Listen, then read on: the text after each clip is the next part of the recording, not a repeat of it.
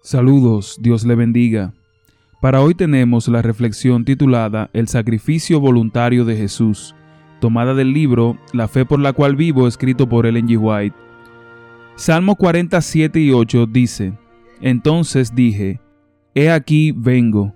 En el envoltorio del libro está escrito de mí, El hacer tu voluntad, Dios mío, me ha agradado y tu ley está en medio de mis entrañas.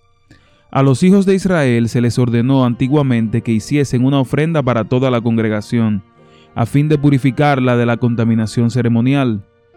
Este sacrificio era una vaquillona roja que representaba la ofrenda más perfecta que debía redimirlos de la contaminación del pecado. Era un sacrificio que se ofrecía circunstancialmente para purificar a todos los que habían llegado, por necesidad o accidentalmente, a tocar muertos. A todos los que habían tenido algo que ver con la muerte, se los consideraba ceremonialmente inmundos. Esto tenía un propósito de inculcar entre los hebreos el hecho de que la muerte es consecuencia del pecado y por lo tanto representa al mismo.